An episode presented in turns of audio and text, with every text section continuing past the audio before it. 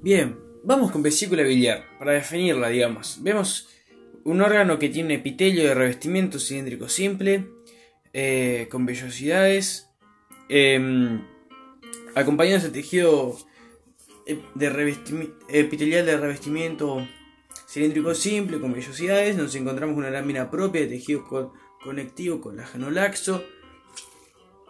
Y debajo de esta eh, no nos encontramos una submucosa, sino directamente una capa muscular externa. Eh, esta capa muscular externa presenta haces desorganizados en los que se entremezclan haces de fibras longitudinales con haces de fibras eh, transversales. Esto también, esto hasta acá lo que ya nombramos va a ser el diagnóstico diferencial y hablamos bueno, de vesícula biliar.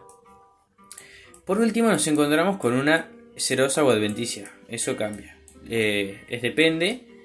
Y, y, bueno, la serosia, de, a diferencia de la adventicia, lo que tiene es un mesotelio. Eh, que es epitelio plano simple.